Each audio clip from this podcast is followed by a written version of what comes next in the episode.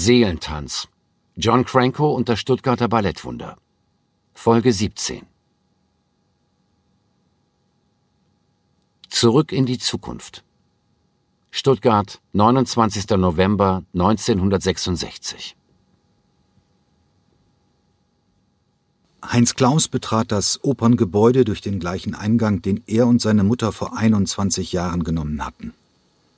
Trauer lag auf seinem Herzen.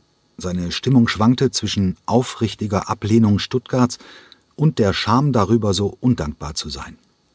Hier hatte er mit gerade mal 13 Jahren seine Ausbildung als klassischer Tänzer begonnen. Hier hatte er zum ersten Mal empfunden, was es bedeutete, wenn das Publikum einen anhimmelte.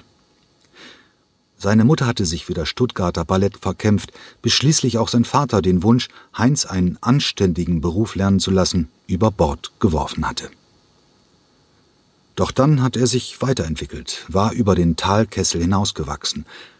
1957 war er nach Zürich gegangen und zwei Jahre später nach Hamburg. In dieser wundervollen, weltoffenen, anonymen Großstadt in der er sich vom ersten Tag an pudelwohl fühlte, nicht zuletzt wegen der norddeutschen Unterkühltheit, die seinem Wesen nahe kam, fand eine Initialzündung statt. Georges Balanchine vom New York City Ballet machte Hamburg zu seinem Stützpunkt in Europa. Der Superstar der Choreografen, der Philosoph der reinen Form. Klaus fühlte sich als Tänzer bei dem Großmeister mit seiner kühlen Ästhetik so aufgehoben wie als Junge an der Hand seiner Mutter. All die großen Rollen tanzte er, darunter als Paraderolle Apollo. Über die Jahre wurde er schließlich zu einem Boten Balanchines, indem er dessen Hauptwerke in Europa und den USA einstudierte. Als er die Tür zur Kantine aufzog, grauste es ihm bei der Vorstellung, ganz wieder nach Stuttgart zu ziehen. Aus einer echten Großstadt in die Provinz. Hier fühlte er sich beengt und beobachtet, hier konnte er seine Homosexualität nur im Geheimen ausleben. Was ist das Beste an Stuttgart? Seine persönliche Antwort darauf lautete der Nachtzug nach Hamburg. Warum also war er überhaupt hier? Weil Balanchine zunehmend sein Interesse an Hamburg verlor und weil Cranko ihn mit Briefen geradezu bombardiert und schließlich sogar besucht hatte. Er müsse einfach kommen, um den Apollo einzustudieren und selbst zu tanzen. Wie hätte man sich denn diesem Überzeugungskünstler widersetzen können? Als Heinz Klaus zum Tresen ging, saß Cranko wie immer am Balletttisch, vergraben in ein Manuskript, eingehüllt von einer Tabakwolke. Mit einer Butterbrezel und einem Kaffee bewaffnet nahm er neben dem Ballettdirektor Platz. Hallo John. Cranko blickte erfreut auf. Hallo Heinz, wie läuft es mit Apollo? Also, die Premiere ist jetzt auf den 12. Februar angesetzt. Wir haben also noch Plötzlich schnappte unter dem Tisch etwas nach seinem Fuß. Klaus schnellte hoch wie von der Tarantel gestochen, sein Stuhl krachte zu Boden, der Kaffee schwappte über den Tisch. Setz dich, Heinz, wiegelte Cranko lauthals lachend ab. Keine Panik, darf ich vorstellen, das ist Artus. Unter dem Tisch lugte nun schwanzwedelnd ein junger Hund hervor. Mein neuer Gefährte, Cranko strahlte, ein Dalmatiner. Heinz Klaus musste zugeben, dass der schneeweiße, mit Dutzenden schwarzer Punkte getupfte Hund im Prinzip eine Augenweide war. Setz dich. Artus ist dann ganz lieber. Ähm, was ich dir heute sagen wollte, Heinz, als Ray mit dem Tanzen aufhören musste, habe ich geglaubt, dass der Onye-Gen für alle Zeit verloren wäre, bis ich dich in Hamburg gesehen habe und wusste, du bist es. Heinz Klaus rührte in seinem Café herum, mit einem so massiven Druck konnte er schlecht umgehen. Du hast die Statur, Du hast die Reife. Du hast diese notwendige Distanz, diese Verlorenheit. Du kannst seine Überheblichkeit besser tanzen als jeder andere. Du bist der geborene Onjegin.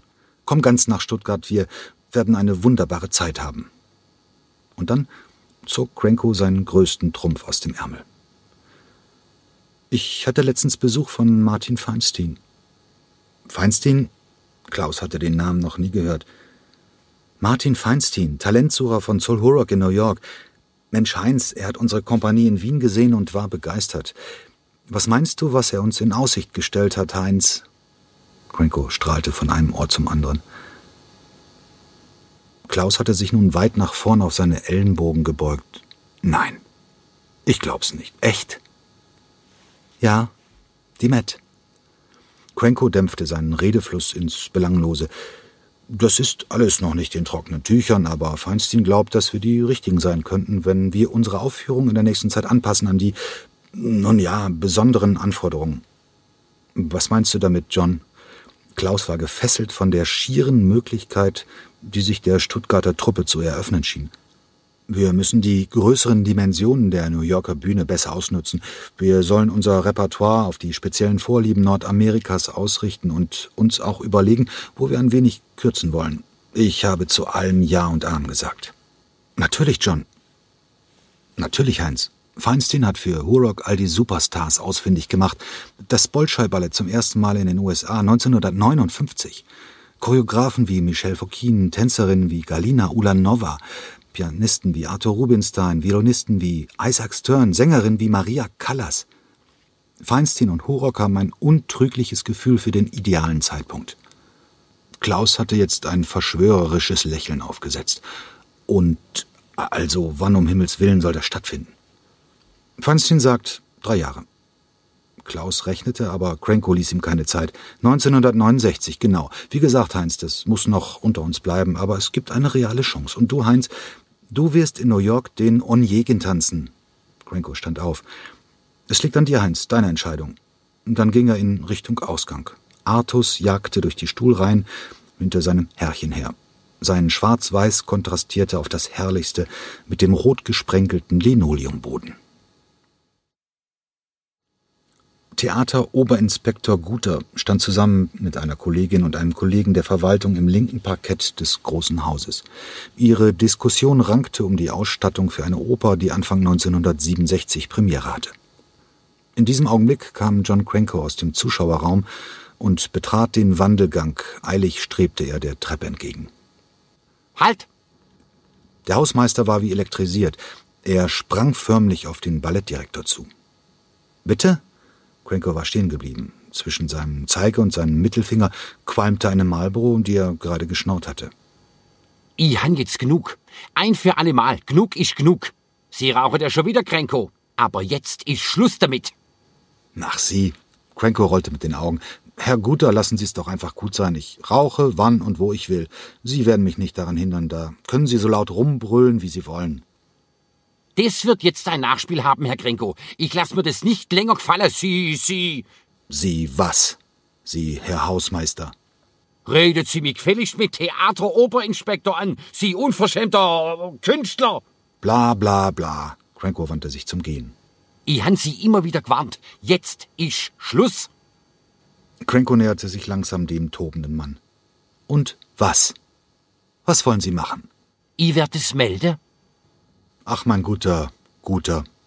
Am besten Sie zeigen mich gleich bei der Polizei an, Sie, Sie Oberwachtmeister.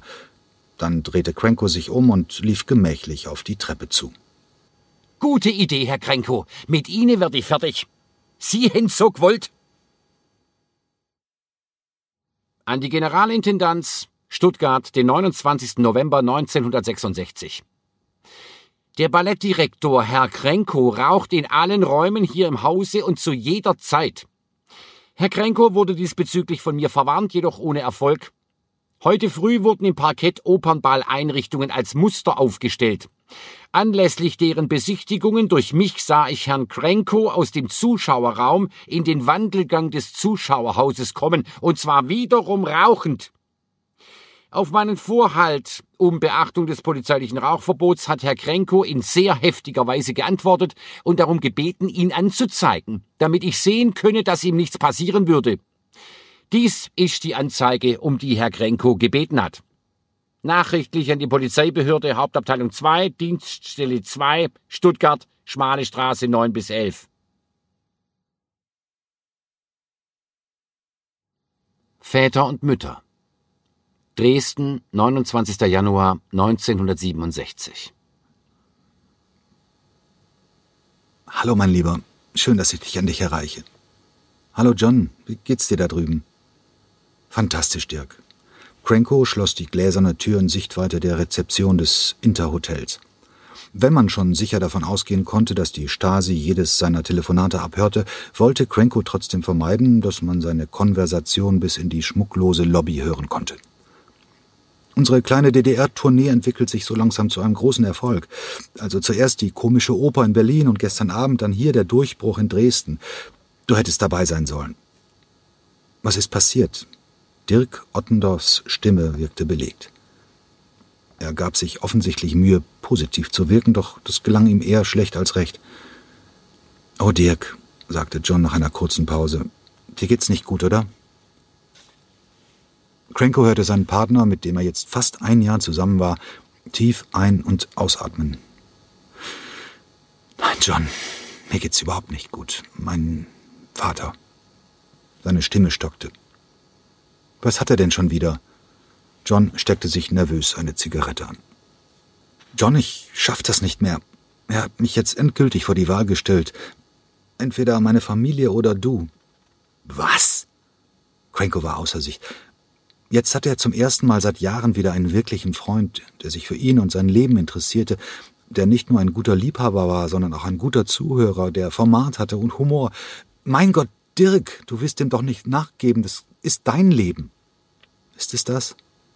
Dirk wirkte fahrig. Ja, natürlich ist es das. Wie kannst du denn daran zweifeln? Das ist dein Leben, deine Liebe, deine Entscheidung. Der Zigarettenqualm hatte seine fast hermetisch abgedichtete Telefonzelle von oben bis unten durchdrungen. Von außen sah es so aus, als ob der Hotelgast mit den langen braunen Koteletten in einer Einmann-Sauna stand. Wenn du jetzt nachgibst, Dirk, dann wirst du nie wieder frei sein. Dann hat er dich für alle Zeiten im Griff. Dann kann er mit dir tun und lassen, was er will. Wovor hast du denn so eine Panik? Davor, John, dass ich meine Mutter verliere. Ich würde daran zugrunde gehen. Mein Vater ist mir scheißegal. Auch von meinen Geschwistern getrennt zu sein, würde ich irgendwie aushalten, aber doch nicht meine Mutter. Ohne sie kann ich nicht sein. Cranko steckte sich hastig eine weitere Zigarette an und schwieg. Weißt du, John, ich habe mir überlegt, dass ich nicht der Einzige bin, der Angst vor der Einsamkeit hat. Deine Angst ist vielleicht noch größer als meine. Das ist kein Vorwurf, sondern eine Tatsache. Darum klammerst du dich so an mich. Du tust gerade so, als ob dein Leben zu Ende wäre, wenn wir uns trennen, wenn wir. Da war das Wort zum ersten Mal gefallen. Dirk, Dirk, unterbrach Cranko ihn. Ja, du hast recht. Ich habe Panik davor, dich zu verlieren. Ich sterbe vor Angst bei dem Gedanken. Ich hatte gedacht, dass du mich liebst und dass wir beide alle Hindernisse überwinden können. Aber jetzt sehe ich, dass dein Vater nur ein paar Mal mit dir sprechen muss und du fällst um. Du wirfst unsere Liebe auf den Müllhaufen. Er schlug mit der Faust gegen die Scheibe. Die beiden Rezeptionisten des Interhotels schauten in Richtung der Telefonsauna. Westler, raunte der eine in breitestem Sächsisch und wandte sich wieder seiner Belegungsliste zu. Prenko hörte, dass auch sein Partner mit den Tränen kämpfte. John, er will, dass ich nach Südafrika ziehe. Er hat dort Kontakte und er will. Nein! Cranko schrie auf. Ausgerechnet! Du willst mich verlassen und zu den Rassisten gehen und deine Mutter, die du angeblich so liebst? Deine Familie will dich loswerden. Sie schwiegen, bis die Stille unerträglich wurde. Beide begannen zu weinen. Dirk? Ja. Du hast dich schon entschieden, oder? Nein, John, ich habe mich noch nicht entschieden. Lass uns über alles reden, wenn du zurück bist in Stuttgart, okay? Habe ich denn noch eine Chance? Ich weiß es nicht, John. Aber lass uns das Gespräch nicht so beenden. Ja, erzähl mir doch bitte von Berlin und Dresden. Ach, ich bin so frustriert. Cranko öffnete jetzt die Glastür einen Spalt, damit der dichte Qualm sich ein wenig verziehen konnte. Dann überwand er sich. In Berlin, sagte er und bemühte sich, sein Ausatmen nicht hören zu lassen, habe ich gesündigt. Er schaffte es, seiner Stimme etwas Verschwörerisches mit auf den Weg durch die Leitung in die Bundesrepublik zu geben. Gesündigt? Keine Sorge, ich bin so treu wie ein Schoßhund. Es geht um die Devisen, mein Lieber. Zwangsumtausch, jeden Tag. Meiner Kompanie habe ich das DDR-Geld einfach abgekauft, ja, und dann musste ich es auch natürlich wieder loswerden, und dann sehe ich diesen Mantel. Du hast also einen Mantel gekauft. Ja, Dirk, und was für einen? Ein Pelzmantel. Polarfuchs. Du Spinner. Aber das Schönste war gestern hier in Dresden. Zuerst gar kein Applaus, überhaupt keiner, nicht mal an den Stellen, wo in Stuttgart bei Romeo und Julia jedes Mal geklatscht wird. Ich hatte mir schon Sorgen gemacht, aber dann, Die Leute sind von den Stühlen gesprungen. Vorhang, Applaus, Vorhang, Applaus. Es hat gar nicht wieder aufgehört und dann haben die angefangen zu singen. Echt jetzt? Ja, die haben gesungen. Freddie Quinn. Junge, komm bald wieder, bald wieder nach Haus. Junge, fahr nie wieder, nie wieder hinaus. Dirk, das war eine verdammte Liebeserklärung. Mitten in der Semperoper. Und jetzt kommt es noch besser. Ich sehe nämlich plötzlich, dass die Ulanova in der Loge sitzt. Die Ulanova? Jep, mir ist fast die Luft weggeblieben. Im Schlussapplaus gehe ich also kurz raus auf die Bühne und bedanke mich für den riesigen Beifall und für die Anwesenheit einer Dame, die auf der ganzen Welt Beifallstürme auslöst. Ich zitiere aus einer Beschreibung dieser Ausnahmetänzerin, jetzt wörtlich Dirk. Sobald sie tanzt, findet eine Metamorphose statt. In jeder Rolle hat sie einen unterschiedlichen Körper, eine neue Persönlichkeit. Die Leichtigkeit ihrer Bewegungen, ihre Zärtlichkeit, ihr präziser Ernst verleihen ihrem Tanz einen religiösen Akzent. Und nun, sage ich wieder zum Publikum, begrüßen Sie mit mir die prima Ballerina assoluta Galina Ulanova. Alle drehen sich um, und da steht sie auf, nimmt den stürmischen Applaus ein paar Atemzüge lang entgegen, winkt kurz und verlässt ihre Loge. Sie wollte uns den Beifall nicht stehlen. Was für eine Frau! Und es kommt noch besser, Dirk. Heute bringt ein Ober mir beim Frühstück die persönliche Einladung zu einem Mittagessen mit ihr gleich um halb zwei. Das ist ja Wahnsinn, John. Ja, das ist Wahnsinn, Dirk. Ich bin so aufgeregt. Wenn du doch mitkommen könntest. Ich sehne mich nach dir. Du erzählst mir haarklein, wie es gelaufen ist, ja? Mach ich, Dirk. Drück mir die Daumen, mein Lieber. Wir sehen uns morgen Abend, John. Ja. Bis dann.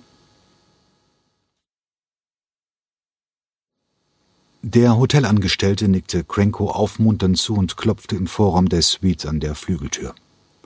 Eine junge Dame öffnete und im weitläufigen Wohnbereich erhob sich eine ältere Dame aus ihrem Ledersessel, legte ihr Buch beiseite und begrüßte ihren Gast mit einem feinen, nicht übertriebenen Lächeln. Cranko setzte sich an den Tisch, an dem die junge Frau bereits Platz genommen hatte, offensichtlich die Übersetzerin.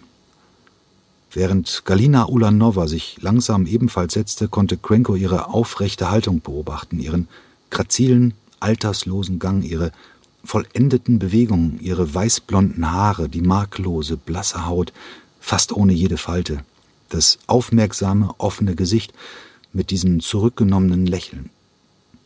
Sie trug einen schwarzen Rollkragenpullover und eine lange, schlichte Perlenkette. Vor ihm saß eine der größten Tänzerinnen, die es jemals gegeben hatte.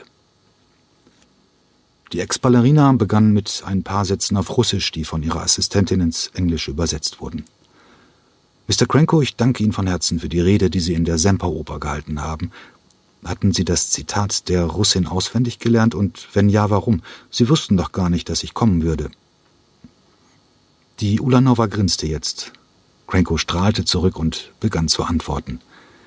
Das Gespräch, das sich zunächst um die ruhmreiche Vergangenheit des russischen Balletts rankte, sollte zwei Stunden dauern. Dann tauschten die beiden sich aus über die Gegenwart, das aktuelle Repertoire der Stuttgarter Kompanie und das ungeheuerliche Arbeitspensum, das die 56-jährige Tanzlehrerin am Bolscher leistete, und am Ende wurde auch vorsichtig die Zukunft besprochen.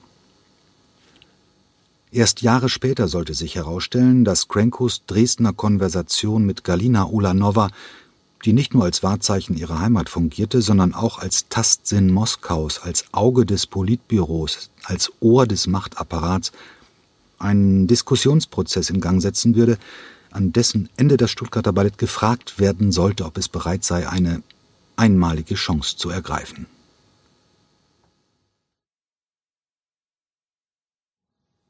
Ballettfreunde. Stuttgart, 12. Februar 1967.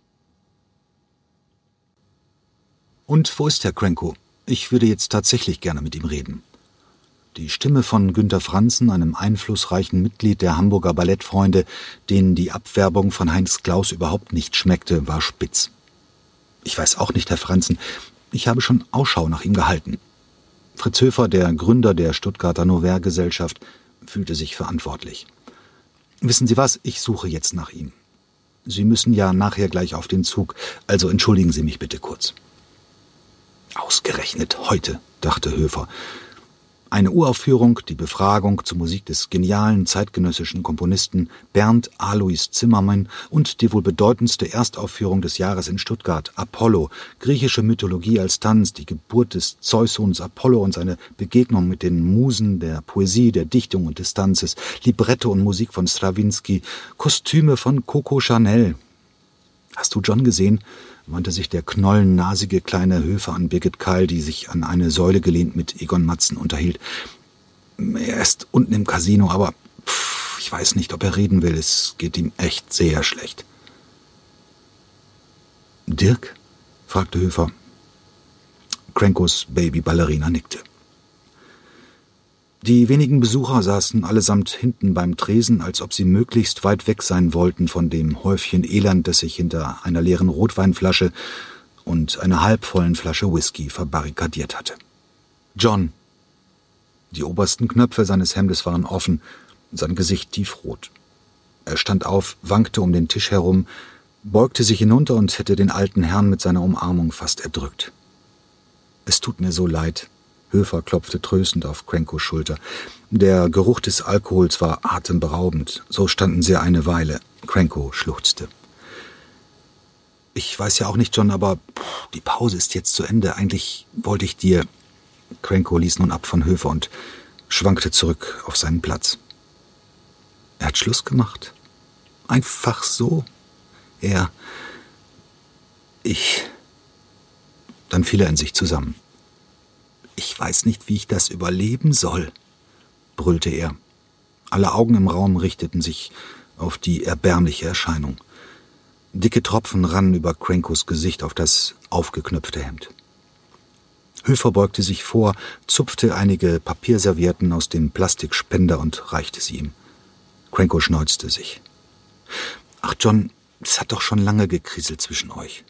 Nein, protestierte Krenko. Zwischen uns hat es überhaupt nicht gekriselt, Fritz. Es war wunderbar, es war ein Traum. Zwischen Dirk und seinem Vater hat es gekriselt. Dieser Mistkerl hat meinen Freund so unter Druck gesetzt, bis er nicht mehr konnte. Dirk verlässt Deutschland, Dirk verlässt mich. Ist es denn wirklich so schlimm? Höfer waren Gefühlsausbrüche ein Geraus. Auch zwischen ihm und seinem Gefährten Uli hatten die Probleme in den vergangenen Monaten überhand genommen. Eine Trennung war immer wahrscheinlicher geworden, aber eine Szene zu machen wie John Cranko, das hätte er sich nie erlaubt. Es ist das Schlimmste, was passieren konnte, Fritz. Es war das erste Mal seit vielen Jahren, dass ich mich geborgen gefühlt habe, verstanden, angenommen, geliebt, einfach so am Telefon, kommt nicht mal vorbei. Las Cranko ein Buch, dachte Höfer, las er es mit Haut und Haaren, versunken und abgeschottet von der Außenwelt choreografierte er, hatte nichts anderes Platz in seiner Wahrnehmung. Lachte er, lachte er von Herzen und weinte er, schien es kein Entrinnen aus seinem Schmerz zu geben. Was Krenko tat, das tat er ganz. Sein totales Leiden war die sichtbare Kehrseite seiner totalen Glückseligkeit, und beides wies ihn aus als einen Menschen, der keinerlei Panzer zu besitzen schien, keinen Sarkasmus, keinen Zynismus. Schutzlos wurde er überwältigt von seinen Gefühlen, mitgerissen in die höchsten Höhen des Glücks und hinabgestoßen in die dunkelsten Tiefen. Wie mochte es in Crankos Inneren nur aussehen? Dieses Auf und Ab, dieses Gewirbeltwerden, dieses Ausgeliefertsein an die gewaltigen Kräfte, die ungefiltert in ihn eindrängen. Sein Leid wurde durch nichts relativiert. Es musste sich für ihn anfühlen wie mittelalterliche Folter. Es tut mir leid, John. Ich werde jetzt wieder hinaufgehen und dir berichten, wie es gelaufen ist. Ich komme morgen nochmal vorbei, okay, John? Cranko nickte geistesabwesend.